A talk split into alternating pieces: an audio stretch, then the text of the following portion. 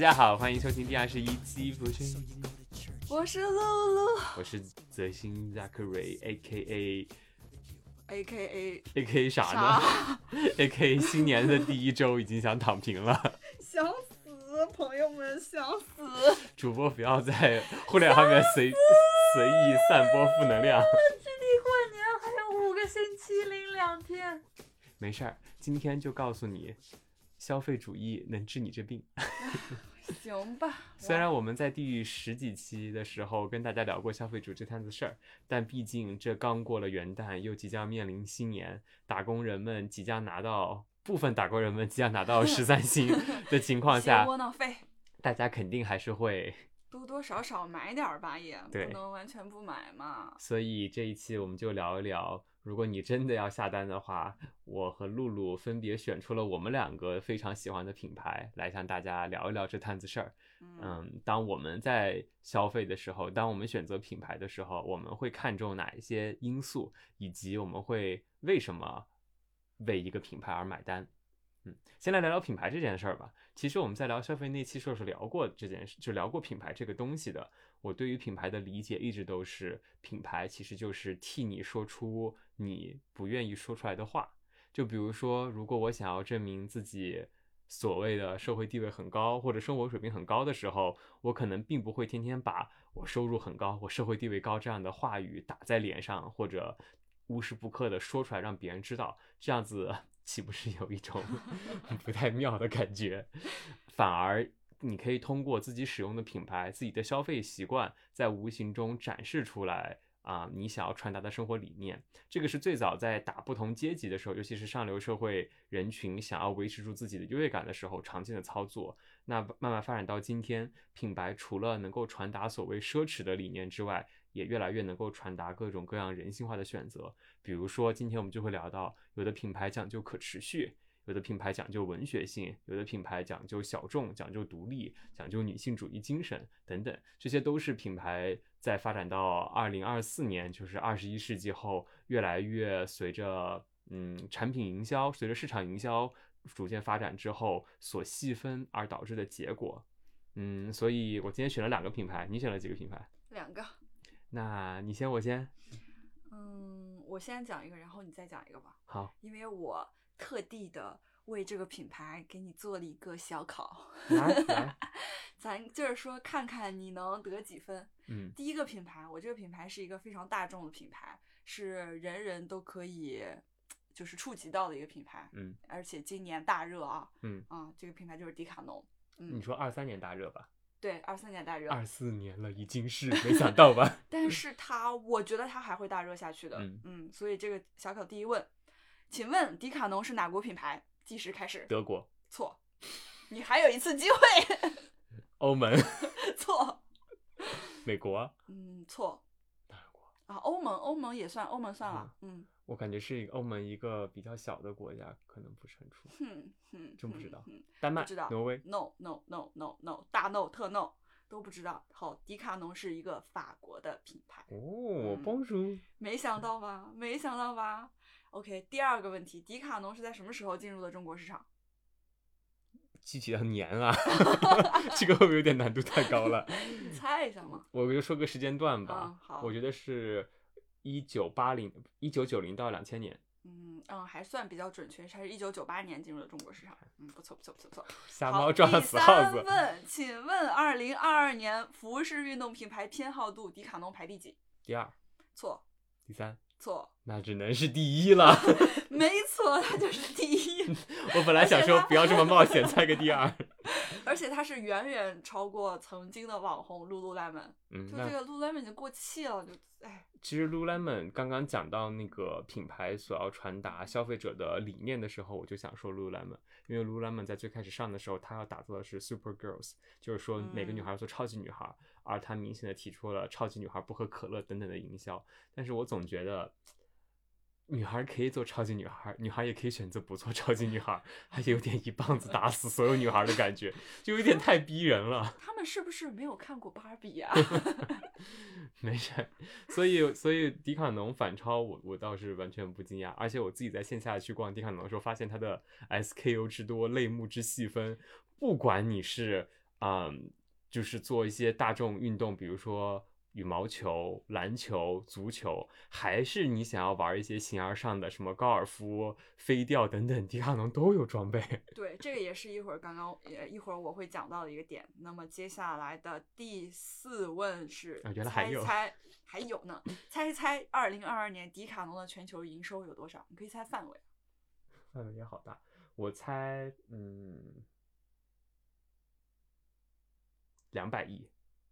嗯，四舍五入一下也差不多算吧，高达一百四十一百五十四亿欧，那那真四舍五入了一大块儿。一百五十四亿欧 一千哦，那那的是确，欧元。那相当于是将近一千五百亿人民币。对，哇，它是呃李宁那年收入的一点六五倍，然后它的涨幅有百分之十一。李宁也赚挺多呀，这么说。对啊，当然，但是你要看李宁它的那个每年投入的有多少，他做了大幅的广告，然后他又做时装，嗯，然后他又在运动上做了很多那种革新，而且他比耐克、阿迪的营收都要好。你说李宁吗？嗯，不是不是，迪卡侬，哦，你想可想而知，嗯，那倒是。非常厉害。OK，下一个问题还有啊，哪个群体是迪卡侬销售暴增的群体？二十到三十岁年轻群体，嗯，再细一点呢？也不能说再细，可以再宽泛一点。宽泛一点嗯，十九到三十一岁年轻群体，不是，我其实本意是想问你是男的还是女的？女性。对，当然一定是女性，而且在我发现今年二三年的时候，小红书开始出现了迪卡侬穿搭。对，你就看一看哪个品牌火火，你就去小红书看一看，呃，它的笔记有多少篇，嗯你就大概知道这个品牌能不能活得下去，嗯未来几年能不能吃得上饭。而且在二零二一年的时候，迪卡侬的小型健身器械已经暴增百分之五十一点五，二一年就是疫情嗯期间，对，而且还是二零二一年春节的时候，意味着什么呢？我觉得也不光是疫情，就是一年的开始了，大家又想要给自己 买点儿装备，立一些 flag。如果有人刚刚在就在这周才给健身房又新充了会员卡，请把 冤种是我打在 评论区，看一看今年到底有几位听众友友们会遭遇健身房跑路这样的事情。对，而且有还有没有人就是每到呃新一年开始的时候，就会给自己换一个新的瑜伽垫？那我不会，啊，那我有朋友还真的是会的，而且在从二零二一年开始，迪卡侬就登上了小红书运动健身行业声量榜第一，一直到二零二二年。这一顿夸动，你觉得迪卡侬给你塞了多少钱？哎，我们先说一下，这期没有一个是广告哈，就是如果这四家的那个公关团队。啊、有幸听到了本节目的话，欢迎给我们 C 定一些 PR 礼盒，我们也会非常愿意的把这些 PR 礼盒分享给我们的听众友友们。然后，啊、将好的品牌理念，因为这四个品牌的确是我们真正筛选出来的喜欢的品牌，将好的品牌理念传播给更多人，然后也希望其他品牌能够学习着。嗯那你，OK，你最后一个问题，嗯，最后一个问题，请问迪卡侬是什么意思？知道吗？介于它是一个法国的品牌好像是那个啊。Decathlon，Yes，是什么健康那个去运动吧？嗯，也稍稍微也沾点边儿吧。它嗯在法语中是十项全能的意思。好牛啊！果然就是名如 其名。对对对对，所以就刚刚讲到，呃，为什么迪卡侬它可以，呃，在这几年经济这么低迷的情况下，依然能够大涨营收，净赚那么多钱，有一个原因就是因为它的品类足够全，嗯嗯，它能够不论你是风吹到了哪一个品类，迪卡侬都基本上都能躺赢。嗯而且它不像呃其他的那些大品牌是呃有自己的那个专门的供货商啊，有贴牌什么的，它是完全是自己的设计，然后自己的呃研发，然后自己的供应链，然后它可以把价格压得很低，嗯所以它基本上就是一个非常全方面的东西。而但是这个并不是让我最感兴趣的，在首先我知道它是一个法国品牌的时候，我就觉得嗯有点儿意思了，然后我就在往下为啥？你这不是你是不是崇洋媚外？你不是不是，我就会觉得迪卡侬就是看起来它是一个很糙的品牌，它而且你看它每个到每个城市的迪卡侬的店，它也不是在什么中心的位置、是吧？它都在郊区，嗯然后呃装修也都给你感觉是很很很随意，我就一个大平层对。对对，就是那种 castle 那种感觉。然后它是，但是它是一个法国品牌，法国不都是给你感觉很 fancy、很时尚、很精致？哎，刻板印象出对现。就这样。然后我就发现它是一个法国的品牌，然后接下来再看的时候，我就发现这个品牌它来自于一个传承六代人的法国第二大家族财团。哦，我觉得这个就很难了。它主要它是传承了六代人，嗯我就去找了一下他们这个家族的故事。他们最开始的这个老祖吧，这位老祖，他是从一个六人的小店，然后慢慢变成了全球最大的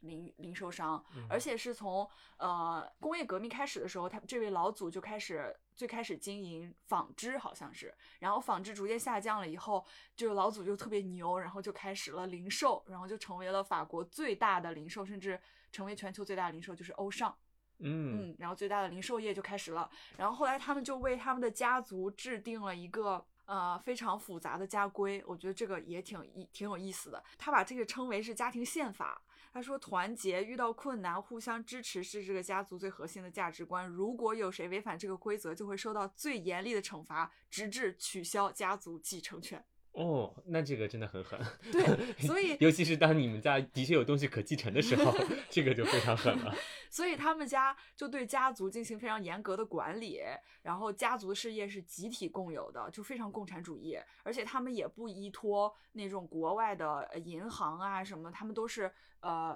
我家族里面谁的这一部分事业遇遇错了，我就跟家族里另外一部分人。进借行借贷，然后这嗯。样子，然后我再还，所以整个家族就是运行的非常良好，也不会因为呃其他外部的原因的一些呃战争啊或者政治原因啊，然后导嗯。致的呃行情不好，他们家族就会受挫，也不会，所以他们家族能够一直持续六代，基本上已经两百年了吧，好像。嗯，就还很就还蛮厉害的，所以他们有一个呃规定，是在家族成员在十九岁到二十岁的时候就必须接受家族培训，通过之后，然后才能在家族的顾问的委员会和监督呃之下进行选举，然后再加入到家族企业学院，成为公司的股东。他们都保持着家族的节俭与低调，然后不上市，也不依赖银行，就是靠着自家的家族兄弟把事业做大做强。你刚才讲说，我突然想到一个点，就是当你足够有钱的时候，你跟你自个儿家人就有的玩了，根本就不需要别人。而且 还有什么家族学院，这种就是 就完全从生从生下来也不需要再去上什么大学，然后去外面就是在家里就有的玩了。，对，而且他们有一个是有一个家族信奉的，叫一个把家里的一个车道变成十个车道。他们不光是，他们不要求你继承本家族的事业，他你如果要是想闯荡自己的事业的话，你可以从家族的信托里面啊、啊获取支持，然后你就去开枝散叶，然后就会导致整个家族像滚雪球一样，这产嗯业越滚越大，越滚越大。所以最开始的时候，他们家族只是一个纺织行业的巨头，然后后来又成了零售行业的巨头，这已经让这个家族已经富得流油了，你知道吗？然后结果后来到了第几代的时候，呃，就是迪卡侬的这个创始人，他又开始了。进行创创立了这个十项全能的体育产业，一步一步的又把这个产业做得非常非常大，然后觉得 牛啊！我就觉得真的很牛，而且他们有一个很重要的理念是，呃，他们家族一贯秉承的这种低调，就也能够展现在他们的商业。商业、嗯商业帝国里，比如说他们也不做什么营销。你比如说嗯刚刚我们说到那个李宁，他比李宁今年呃这几年吧，二二年的时候是高了一点六五倍的营收。那李宁大家也知道，每年请明星啊，然后做呃秀啊，然后做时尚啊，花了很多很多钱在营销这个方面。但是现在好像也没有做出来什么太让你觉得在哪某一个方向做出点什么来，好像还是有点进退两难那个地步。但是迪卡侬好像就没有在这方面花特别多的钱，也从来没有见过迪卡侬嗯请什么大牌明星，然后也没有见他们做什么特别让你觉得很厉害的品牌广告。但是他们就是靠着每年多支出百分之十五的场地费，把他们场地扩大，然后把所有的东西都摆在那里吸引你去玩儿。嗯，这个是他们一个最厉害的点，我觉得的。确看到有人说周末去哪玩，不如去迪卡迪侬玩半天，因为啥都有。我在那边去年逛了一圈的时候，也发现，在场地内就有人在那，有的是在玩球，有的人在那边比划羽毛球拍呀、然后还有家人带着小孩一起露营的。嗯对，而且呃这个被称就迪卡侬有一段时间一度被称为是穷鬼的体育迪士尼乐园，而且它还有一个很好的点是，呃，一旦呃用户或者说他们之前的供应商觉得他们把价格压得太低之后，他们会直接把这个供应商砍掉，然后就开始研发自己的工厂。然后就会把省掉的每一分价格都打在他们的价签上，就会导致呃他们的价格确实是非常便宜的，嗯但同时呢品质也挺好，嗯所以大家也是嗯能让大家变得越来越喜欢迪卡侬吧，我觉得这也嗯是一个很重要的原因。这个是的，对所以这就是我分享的这一个品牌。我是觉得，如果大家新年有什么呃购物的想法的话，或者哪怕我觉得是送礼物的话，我觉得都可以不妨去迪卡侬转一转，然后买一些性价比比较高的东西。咱们也都是在这个经济下行的寒冬里面，不妨 就是对也也暖和暖和自己，暖和暖和钱包。我觉得露露刚讲的就是，嗯，迪卡侬的思路是，比如说当经济下行的时候，迪卡侬以这种性价比、所谓平替之类的品牌，它肯定会越来越火，因为 Lululemon 毕竟一件 Lululemon 能够买两到三件迪卡侬的情况下，肯定在钱包比较痛的时候，都会愿意往迪卡侬走。而，我想分享的第一个品牌是 Patagonia，嗯，它的思路和迪卡侬很不一样。如果这么说吧，如果当你绝对可以支出的钱减少的情况下，一个思路是你在保持每年购买的衣物的数量不变的时候，你买更加性价比高或者更加低价格低廉的商品，这是第一种方案。而第二种方案就是你通过买更少的衣服来保持一个怎么说呢？就是你每买你你买的每件衣服的价格不变的情况下，你来买更少的衣服，这样子也是可以来使得你的钱包不再那么痛的。Patagonia，我第一次注意到它其实就是被它对于自然和可持续这一些观点的热衷所吸引。他们最最出名的应该是在二二年九月的时候，他们提出了一个叫做“地球税”的概念，这个你有听说吗？嗯，听过听过。当时他们提出了一个 slogan，叫做“地球是我们唯一的股东”，就是 “Earth is not our only shareholder”，其实就是他们的创始人哈，在八十三岁的时候，就是二二年九月，他宣布放弃公司所有的股权，并将地球成为 Patagonia 唯一的股东。他们是如何实现这一点的？他们是将百分之九十八的企业营收捐给非营利组织 Holdfast Collective，用于应对气球、用于应对地球气候与土地的环境变化，以及保护自然和生物多样性。而另外百分之二则捐给 Patagonia 信托基金，通过这个信托基金来确保 Patagonia 的环保可持续的价值观永远都不会被动摇。以这样子的方式，其实就实现了公司真正是在为自然服务的。那创始人包括他们的很多时候 PR 团队都会很直接跟大家讲说，没错，我们就是一家盈利的公司，但是我们坚信盈利的公司也的确可以为这个地球做出一些改变。这一点就是其实是让我最初注意到它的。而在慢慢的开始了解到这个品牌之后，发现它的很多理念跟我很符合。因为我其实是一个买东西非常挑的人，我可能一年买不了几件衣服，但是每件衣服的单价都不低。通过这样的方式，我觉得好的衣服就是可以嗯穿很久。而在我每一次拒绝快时尚去选择质量更好单品的时候，我也可以通过持续的来维修这一件单品，使得它既经典又耐穿，而且品质非常好。嗯，那帕塔高尼亚就的确很满足我的这一个要求了。你知道帕塔高尼亚的全线衣服都是终身保修的，啊，对，哎，我能问一下，那你一件衣服的单价大概是多少钱？基本上都在几千左右，嗯，贵的也会上万。嗯，那你一年大概会买多少件衣服？算就是类似，甚至算这种保暖秋衣秋裤这样的衣服嗯在内，一年不超过五件，你现在一共有多少件衣服？不超过五十件。春夏秋冬所有算袜子、算内裤，不超过五十件。而且而且他 Zachary 还是住在北京，是一个四季都有的城市。你想想，然后在这样的城市里面，一共连袜子连内裤一共只有五十件，这多难呐、朋友们，我没法想这个事儿，我不敢想。到时候我们可以，如果大家真的感兴趣的话，我们可以出一期我的胶囊衣橱，以及真正在服装上面做减法可以减求求了，出一期吧，出一期吧。你就看看我这个衣服，我们现在在那个露露的战总卧室里面，被露露的衣物环绕着，录了这一期讲可持续的播客，非常的讽刺。那我继续讲啊，嗯除了这个保修这一点真的让我很喜欢之外，就比如说我买了一件他的外套，当我真正出现了破洞或者出现了比如说扣子破损之后，我会愿意拿到店里面去跟他再维修，而且在店员在店铺中，真的不是说他品牌就是怎么说呢，不是说企业这么喊口号，而是你在店里面，你甚至能够感受到店员也是鼓励大家这么做的。因为我在店里面的时候，店员会非常自然地拿走你的旧衣服，然后并跟你说，哎，什么时候你再来拿就好，或者他也会跟你说，你这衣服挺好的，别买新的了，新的没你这个旧的好，或者说新的这个新的线不如当时旧的哪一个特殊的性能。啊、更有趣等等这样的方式来劝你不要消费，这些嗯点都会让我觉得哇，这个品牌好有意思。确实。其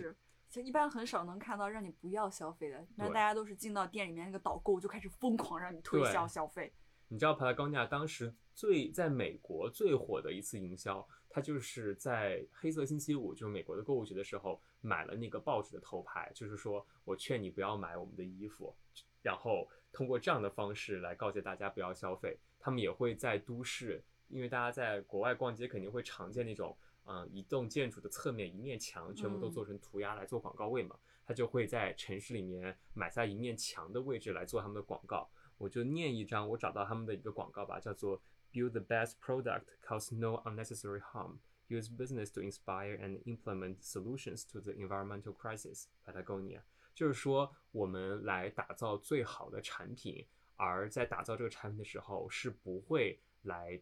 制造不必要的伤害的。我们运用商业来去启发别人，让别人获得灵感，并且也通过商业来使得这些解决方案能够真正的被落地，以保护我们的地球，应对环境危机。嗯，所以他会在各种各样的地方来做这样子的事情，甚至到了他在开辟就是淘宝，就呃帕拉高尼亚在进入中国开辟他们的天猫店的时候，他们也在双十一期间同样的逻辑是即劝大家别消费对，即使在中国电商如此兴盛，他们也依然这么做的。在天猫双十一的时候，他们的那个店铺首页就是一个大海报，叫做“关于天猫双十一活动购物须知：少买点，多想想，Buy less, demand more”。所以我觉得这也太难得了。对，就这些点都会让我觉得非常圈粉，而他们一贯的对于环境的热爱，然后对于自然、对于可持续的提倡等等这些事情，都会让我觉得，哦，这家公司真的不是只挂在嘴边，它也并不是通过营销，就是打引号的，嗯，绿色营销来劝我去买更多的商品，因为其实有很多品牌在过去几年 ESG 就是 environmental，呃。我忘了 ESG 全称什么，这段剪了。就在过去几年 ESG 特别火的时候，其实很多品牌都会假借 ESG、假借可持续来漂绿。漂就是漂白的漂，绿就是绿色的绿，别的都是漂白嘛，它就是漂绿。通过把自己包装成一个绿色的品牌，实则来实现营销，吸引更多消费者。那作为一个品牌老手，其实我看了非常多品牌的案例，也在广告行业看了很多不同的例子吧。我自己觉得 Patagonia 是真的够狠，因为别的品牌可能只是说，哎，我比如说做季节性营销的时候，我某一款单品的收入的百分之五捐给某一个环保组织的时候，Patagonia 说百分之九十八捐了，那他们这个老板是不缺钱吧？肯定不缺。嗯，嗯，而且他已经八十三岁了。我觉得他这个就是，嗯，应该是如果我是这个品牌的受众的话，我应该会对这个品牌的粘度非常之高。对，就我我可能会看到他说那个不要买，多想想，我可能真的很听劝，我就会立刻关掉，我可能就不买了。嗯但是我一旦想要真的刚需什么东西要买的话，还是会选帕特高对我就会立刻想到他，然后去要购买他家的衣服。它的一嗯件衣一件衣服的单价并不低，比如说一件基础羽绒服会在四百美元左右，换成人民币其实也大几千了。嗯但是有一件羽绒服，你的确可以持续穿很久。嗯，我再举一个，你刚刚他的老板，他的老板我觉得真的是管理鬼才，就是 别的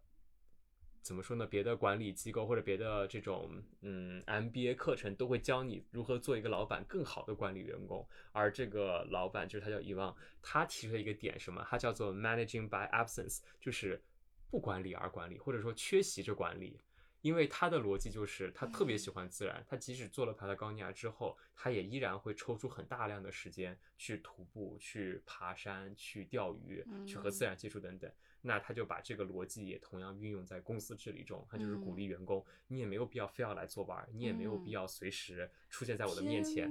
我给你念一个他们的企业规，那个应该叫做企业规章规章吧，就是公司允许员工自行决自行决定上下班时间。自由选择当下最想做的项目。对冲浪爱好者而言，潮流、风向、浪高等刚刚好的天气都是可遇不可求的。过了这个村儿就没这个店了。而帕特高尼亚的员工都知道，伊万常挂在嘴边的一句话就是：“工作随时都可以做，但不是每天都有好天气。”这这这真是我这是这就这家名字这家公司在呼唤我，我感觉 是吧？所以我觉得这一些点都会让你觉得说：“哎，既然公司给我创造这么好的一个条件，那……”其实身在其中的一个员工，你在和自然接触足够多的时候，你也能够理解到公司给你的所谓的回馈。那在有这样的一个契约进行的情况下，其实你反而能够带给公司更好的创意、更高效的精力集中的时间，而且以以及当你每次有新的有趣的合作产生的时候，其实你也是更愿意往公司来带的。其实我觉得这就是一个良性运转的方式。嗯，很多对于大多数品牌而言，大家都总觉得企业只有往苦了做，往严了管，员工才能听劝。但是我觉得帕特高架真的是一个特别好的例子，向我们展示了，如果你能够给予员工足够的信任，员工其实也能够带给你足够的回馈。对，这个其实跟迪卡侬那个也有点像，因为迪卡侬它这个创始人他也是呃希望自己的员工能够真正的给用户传递。呃，体验运动快乐啊，收获健康这样一个理念，所以他就非常的鼓励自己的员工也去真的热爱运动，所以他就会把他的员工，呃，他的产品一般是分为运动初学者、经常运动者和专业运动者嘛，他同时也会。非常鼓励自己的员工，甚至会组织活动啊，然后去让员工也参与到这些运动中。然后，如果员工呃平时在店门店里面没有工作的话，他也鼓励员员工自己就在门店里面就展开运动了，就直接，然后以这样子真正的热爱运动的呃心态，然后去吸引用户真的来消费。嗯，好，那我的第一个品牌介绍完了。你下面想要跟大家分享的是哪个品牌？我下面给想给大家介绍的是，其实是一个护肤品牌，叫什么？叫东边野兽。我知道，来这个也有小考啊，来看你有多知道。东边野兽这几年在大陆真的还蛮出名的，尤其是在小红书，他们营销做的很好。对对对，嗯，但是这个只有两道题，其实你说非常简单。如果你自诩这么了解的话，第一，东边野兽是哪年成立的？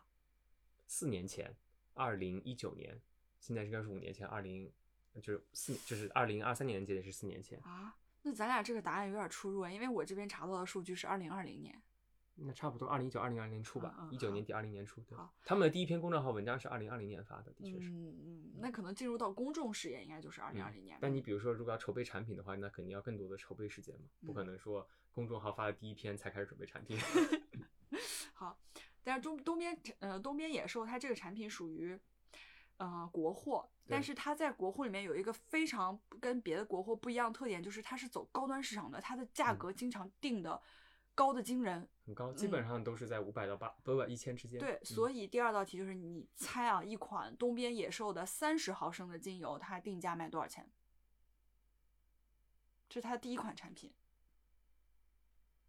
六百多，我记得是五六百，好像是还是八百八。八百零八哦，八百零八，只有三十毫升，而且它在国货里面，这个绝对是我觉得算是打了一张非常不一样的牌，对，就是我觉得很狠，三十毫升八百零八，嗯，我觉得东边野兽它有一个跟别的呃护肤的产品，尤其是所有的国货有一个非常大的不一样，就是它所有的成分全部都是来自国内的，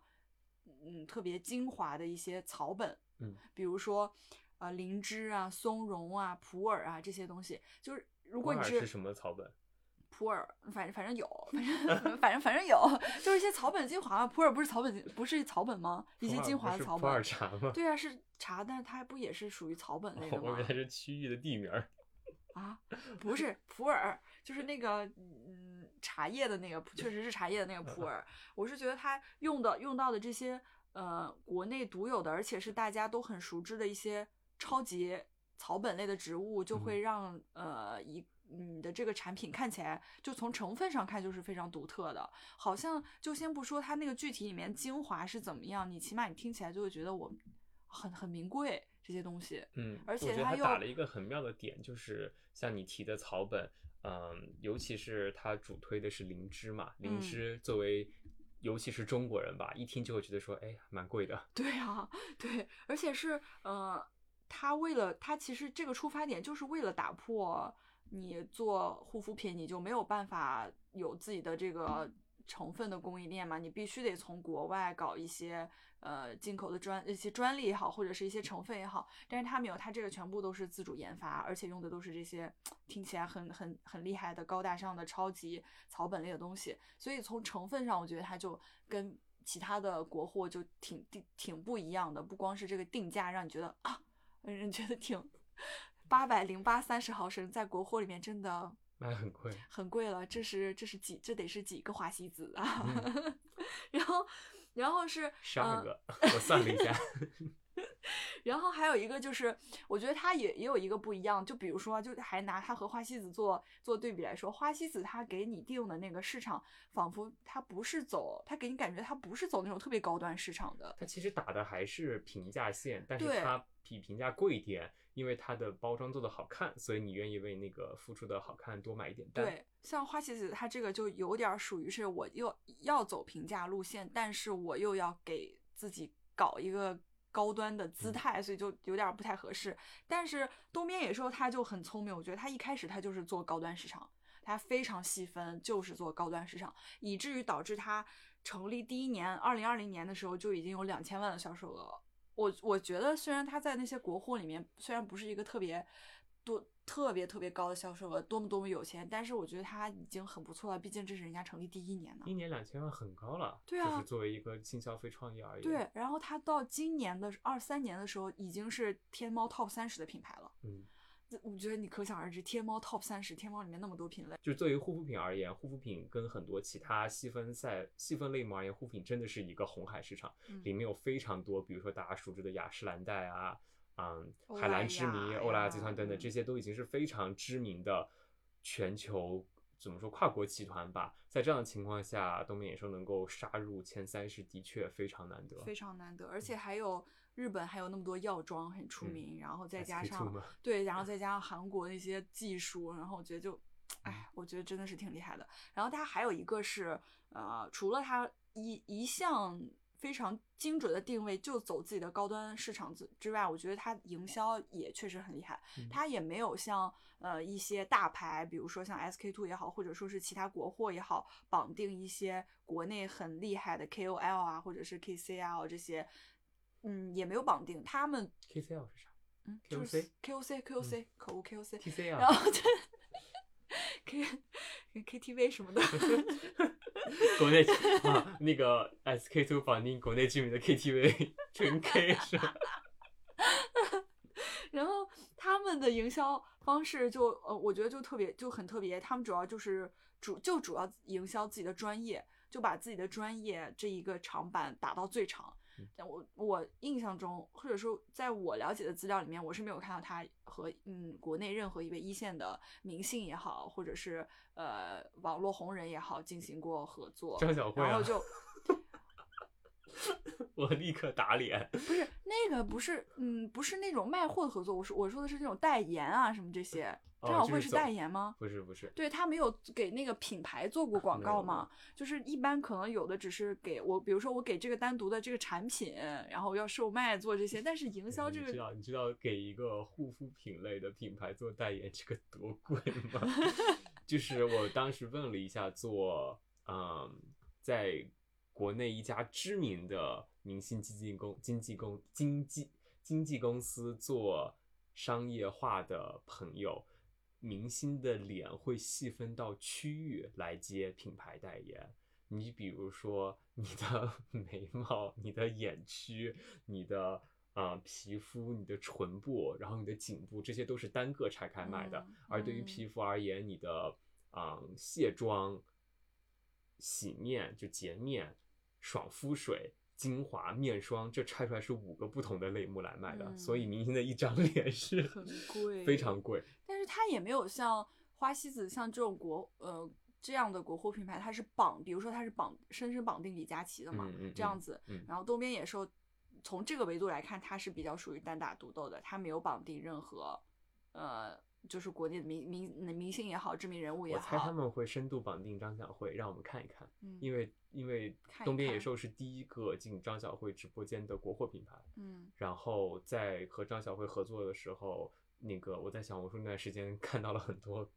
通稿，就是来吹这一件事情。因为张小慧带货女王这个事情咱就不用说了，但是在那一段时间就发现说，哎，因为她第一个进入东那个张小慧直播间，然后这个还吹了蛮多的，就就挺有意思的。然后我觉得接下来。当然，我觉得他们两个深度绑定是好事儿，因为张小慧的带货风格和李佳琦非常不一样，嗯而且我觉得她应该更适合东边野兽。对对对，嗯是她是有能力能够把这个品牌的理念真正的讲细，讲到人们心中的，而不是像嗯李佳琦主要是以价格策略来取胜。对嗯，而且他如果有买过那个东边野兽朋友的话，他应该会知道，你收到货的时候，你还会收到一本杂志，然后嗯那个杂志上面就也不光是这个产品的广告，它会有很多什么呃时尚类的视角，然后你去看一些呃这些草本的地区啊，或者是这个设计啊什么，会有这样子的一些东西。我觉得他如果是从这个维度来讲，呃，更贴切这种生活方式的话，那确实张小慧是非嗯常适合这个品牌的。我补嗯充一点啊，就像帕塔高尼亚的创始人，他成之所以成立帕塔高尼亚，是因为他是一个攀岩爱好者，他想要给自己做一个真正能够在攀岩中，就是运动中、户外运动中能能够真正使用的性价比且性能都很好的品牌。而东边野兽创始人其实一个是前杂志主编，一个是欧莱雅集团的前首席科学官，所以他们两个就正好能够天衣无缝的合作，解决像你刚刚讲的品牌的部分，尤其是像做就不管是品牌手册还是叫它杂志也好，品牌杂志也好，这一块内容部分，而另外一部分就是产品的科学性，的确就可以通过首席科学官的身份来实现将东方草本发掘到极致。的确，我觉得就是东边野兽出现真的还蛮妙的。这几年不管像关夏文献等等新国货香氛啊、或者高端香水，还是像东边野兽这种国货新护肤的品牌做得好，真的是就是很开心的一件事情。因为我觉得国内就是雅诗兰黛小棕瓶吹的有点累了，SK two 吹的有点累了，海蓝之谜吹的有点腻了，也挺想看一看到底到底就是中国人能做出来什么样子的护肤品牌。而且我就说实话，我觉得亚洲人的肌肤真的和白人的肌肤和黑人的肌肤是不一样的。我们没有办法说，当这个产品最开始是针对白种人或者黑种人研发而出的时候，它真正就能够在黄种人的皮肤上面适合。嗯，所以我觉得能有更多的国货出来，而且这些国货是真正懂亚洲消费者的，甚至是中国人的，其实这是一件好事儿。对嗯。而且我最开始知道这个品牌的时候，其实我把它误以为成是一个香薰或者是嗯香氛，因为它那个外包装那个大红的颜色，然后再加上它本身是有点像一个。呃，古朴的花瓶嗯那样子，我就会以为它是一个香氛。后来我知道它是一个护肤品，然后再加上经过一几位朋友在那里大吹特吹，说用了以后就是感觉特别好，一涂到脸上立刻被吸收，脸整个变哑光。然后一顿吹嘘之下，我就非常的心动。然后一看价格，然后就嗯，再等等吧，还是然后等我现在用完了，不妨再试试看。我跟你讲一个，如果你又想尝试又不想花钱买的方式，你可以直接买他们的替换芯是吧，买替换芯。替换芯是啥？就是他们的产品是，就是你比如说你买一个面霜，然后中间那个面霜都是它中间是你用完之后可以把它拆下来的，然后你就只有买中间的芯儿就可以，再塞到那个面霜的壳里面。哦，你不是说刚刚很像什么花瓶吗？其实那个就是它是一个陶瓷的容器，你可以买芯然后塞回去。如果你真的就是囊中羞涩，你可以又想试的话，你可以买替换芯试一试。不错不错，而且我觉得你刚刚说到一个点，也是我刚好想说的一个点，就是为什么它能够呃一经推出大获成功，在第一年就很成功，然后第三年的时候又到了品 top 三十品类 top 三十这样的一个，就是因为他们的这个嗯创始人这个板块这个积木搭的非常的好，几乎是嗯严丝合缝。他们的首席呃产品官是在呃欧莱雅集团做了十二年的产品经理，然后呃首席营销内容官又是前很多杂志的主编，然后他们的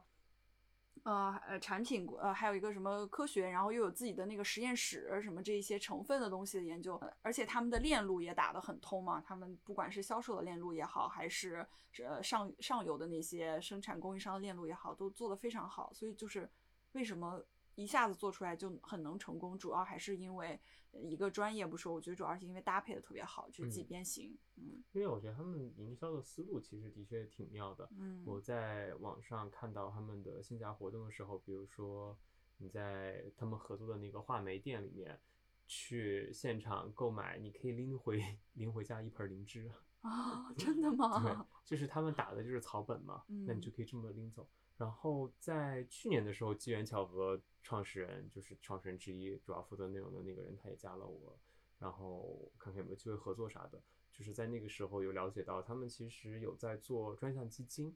嗯专项基金就是指他们和基金会合作，专门拿出来一部分钱用于支持公益事业。所以其实他们是有成立东北野兽自己的专项基金，然后将企业的部分营收专门拿来支持，我记得是支持乡村女性开展一些公益活动。具体的这个项目是什么，我还真有点记不住了。嗯嗯我觉得草本这是一个非常好的方向，因为本来咱们这儿就草本就特别特别多，嗯而且一向那些草本的用途，仿佛好像只是一些跌打损伤什么的药酒嗯之类的，然后能把这个草本的东西能把它发扬的更多一些，其实是好事。对于那些呃山村里面，我觉得其实是更好的，特别有助于他们的发展。包括他们的那个随着产品一起售卖给出的那本杂志上面也会有这方面的内容，嗯比如说灵芝，它长在云南的某某个某个某个地方，然后这些生活环境是怎么样，当地的人文风情呀，然后嗯给他们带去哪些改变，我觉得这都是非常好的事情。嗯，的确是。嗯，我赞同你刚刚讲的，可能就还蛮期待有越来越多这样子品牌出来吧。而且我觉得，呃，虽然就是不管说东边野兽它做这样的事情是营销、是漂绿还是怎么样，但是它的确是实打实的、真金白银的把这钱花了。对我觉得就就这一点而言，那我也没有任何，就是咱也没有任何话可以去指责别人，而且人家的确是做了件好事儿。对我也觉得，如果我们有机会的话，在未来节目里面，可以更多的向大家分享一些，不管是品牌还是好的事件，嗯，通让这些就是真正是在用心做好事的人和品牌，能够更多的被大家知道。嗯，我也觉得东边野兽也就是再次印证了，呃，生活方式的的很强大。我觉得它也属于是一种围绕生活方式展开的一种产品。可持续吧，可持续的生活方式，对它用的东方故事，对对，东方故事用的就是一种，我用的可能不只是你这个产品的功效，我还有一种是我的身份认同嘛，嗯就是一种文化和身份方式。所以我就觉得，如果我过年我要呃选择给自己买另一样东西的话，嗯，我可能会选用东边野兽试试看，因为我是属于一个。呃，护肤品用很多种类的人，好像什么都能接受，但是一直都没有找到自己的那个那一个。哎，那我要给你推荐一个品牌，没准你听了之后，你到时候还要再又纠结一下了。我接下来要分享的这个品牌，相信很多人都听说过，叫做伊索，这也是我的心头好之一。其实我的很多个人护理线都已经换到伊索了，嗯。那我为什么特别喜欢它呢？其实我觉得伊索就是，当然它这个品牌的名字就已经很带有文学性了嘛，就和伊索寓言这个名字就是重叠的，而它在不就是伊索现在在大陆一共有四家店哈，在上海、深圳等等。不管它是在线上店铺，就是全球的各地的线上营销，还是以它的线下实体店向我们呈现的，其实都是非常具有鲜明的品牌特性的。最最让大家记住的最近的一次营销，应该是去年的三八妇女节，他在上海将自己上海的两家店铺里面的产品全部搬空，然后在里面摆满了女性作家的书，只要你到店去打个卡，说白了就是你去店里面，你就可以领走一本你喜欢的女性作家的书。哦通过这一个好的营销方案，其实就是把它充满文学性和关爱女性的这两个很核心的点打进了大众的心里。而我想讲的其实是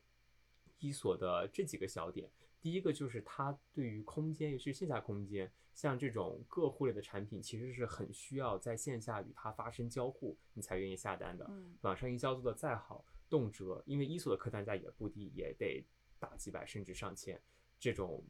相对来说比较贵的单品来说，你还是得去愿意线下试一下，用了之后觉得好了再买嘛。所以伊索在它的线下空间打造出了一种就是空间的诗学的概念。这个有一段是是伊索品牌他们自己发的，也是就是伊索在伊索的官方公官方小红书在提到空间的诗学这本书对于他们品牌选择构建线下空间的影响。他说，空间并非填充物体的容器，而是人类意识的居所。建筑学就是栖居的诗学。我们就能感觉到空间和我们是相互，而不是单向的关系。当我们选择用诗、用诗意来填充这个空间的时候，其实空间也是在影响着我们的精神世界。那这一点就能够在艺术的线下空间里面充分的体现出来。比如说，它的展陈会愿意选择艺术家的作品，尤其是用，比如说像用麦秆来做装置，通过这样的方式来宣扬品牌崇尚的自然、可持续等等理念。而且我不知道你有没有印象，就是伊索它的视觉非常具有辨识度，都是那种深棕色的瓶子，上面有一个标签，然后标签上面就简简单单的展示了它的成分是什么，它的功能是什么。通过这样的方式，我觉得就对于我来说，我就会觉得它它没有吵到我的眼睛。我其实比较喜欢这样的品牌，因为现在的品牌大多都会以各种各样新奇或者可爱或者搞怪的方式来抢夺你的视线。但我觉得伊索就是，嗯，如果大家在相信大家可能在不同餐厅甚至酒店里面都会注意到，在洗手台上面都会放这瓶伊索洗手液。它在不同空间的高适配性，其实也就证明了它的设计是足够经典，而且是耐得住时间的考验的。嗯，它的那种色调其实是，其实是感觉是选了一种最能让人接受的。就很安静，很很沉静的那种感觉，啊，放在哪儿好像也都挺合适。对，然后第二个点就是，我觉得它和我自己所崇尚的理念很重合的一点啊，就是它的护肤之道其实提倡的是平衡。伊索其实有很多，不管是精华还是面霜类的产品，甚至最基础的就是乳液，包括身体乳这样的产品，它其实很强调的就是不要去盲目的追求完美无瑕。你在它的啊，社交媒体也好，包括不管是国内还是国外的，你就经常能看到模特是有皱纹的，然后脸上是有瑕疵的，而且他也尽力的在减少在他的产品宣称中出现抗老、除皱等等其他品牌基本上铺铺天盖地都在推崇的东西。尤其是相信大家如果在天猫上面买过化妆品的话，都会看到清一色的什么紧致、提拉、抗老、除皱、抗氧等等这些宣称词，而伊索其实。会极力的去减弱这一些功效的宣称，因为我觉得它对于，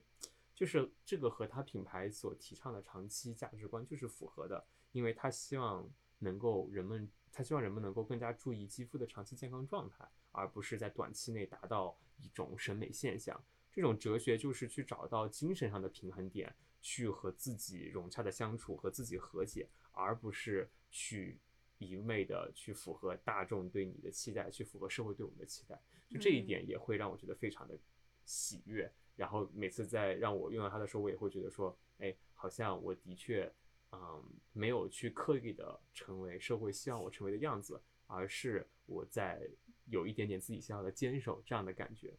啊，第三个我觉得是它的创始人说过的非常的一个非常妙的一句话，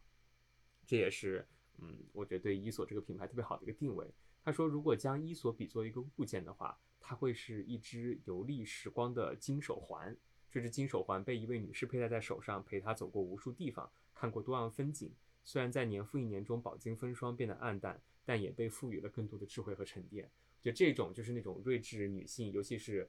我的那个脑海中就会立刻弹出一个，就很像那个情人那一种，就情人那个第一段嘛，就我更爱你被岁月摧残过的那个那种感觉。虽然有点俗套，但是那一种。”嗯，因为岁月雕刻的面容留下的，除了皱纹之外，也有智慧那样的一个女性形象，就会在我脸中立刻弹出来。而且我觉得，就是，就咱就是说实话，到了一定的年纪，脸就是会长皱纹的，也没有必要一味的去追求幼态，去追求年轻、水光肌等等这样子。嗯，在亚洲大家都已经听烂了，甚至有点焦虑的事情。嗯，大方的承认皮肤就是会长皱纹的这件事情，我觉得也挺好。嗯，哎，你发现没有？我发现，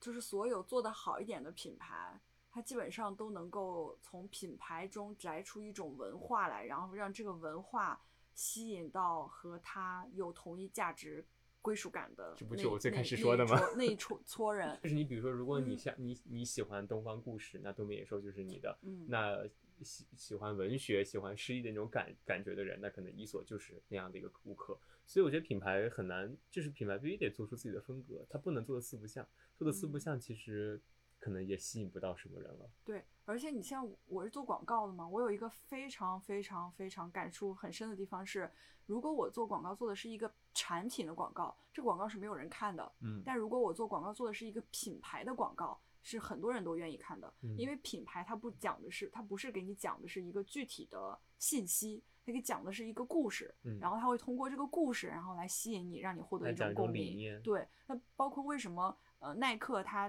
呃最开始的时候它是一个非常平平无奇的品牌，它为什么能够从一个平平无奇的品牌变成了很多热爱运动的一种信仰在，就是因为呃耐克它出了非常多的品牌广告。它好像很少说，我出一款广告是讲我这个鞋子，对对对对我这个鞋子什么技术，这个鞋垫儿怎么怎么样我觉，得他的广告基本上都是推崇，就是一种精神啊，叫做运动员精神，就是 sportsmanship。对他就是在提倡运动员精神，就是提倡追求极致、突破自我这样子一些在运动场上面，大家能够从运动这件事情本身去挑战极限这件事情本身中获得的那一种你在向前走的那种意志力吧。对所以它个是他一直在推的。对，所以他做的那些广告基本上都是品牌广告，而且嗯每一支广告都做的非常好。你看完之后就是打完鸡血，觉得我对很很。对我就很振奋，然后怎么怎么样。包括还有一个品牌宝矿力，它也没有出过那种特别呃什么像脉动什么脉动回来什么那种的广告，它也没有，它基本上全都出的是品牌故事，就讲青春是怎么样的，然后我宝嗯矿力会给你怎么样的活力，就那种广告也让你看了以后觉得这个品牌真的是会给你真的给你注入一些力量。所以我觉得那个不是每个牛奶都是特仑苏，就那种讲那个你上次提过，就比如说讲什么分子蛋白那啊种、对对对那种很明显的功效性或者说是呃物理宣称的点，它反而讲的就是品牌从一开始就想传达的故事和理念，这些点就会让我觉得，哎，好像嗯。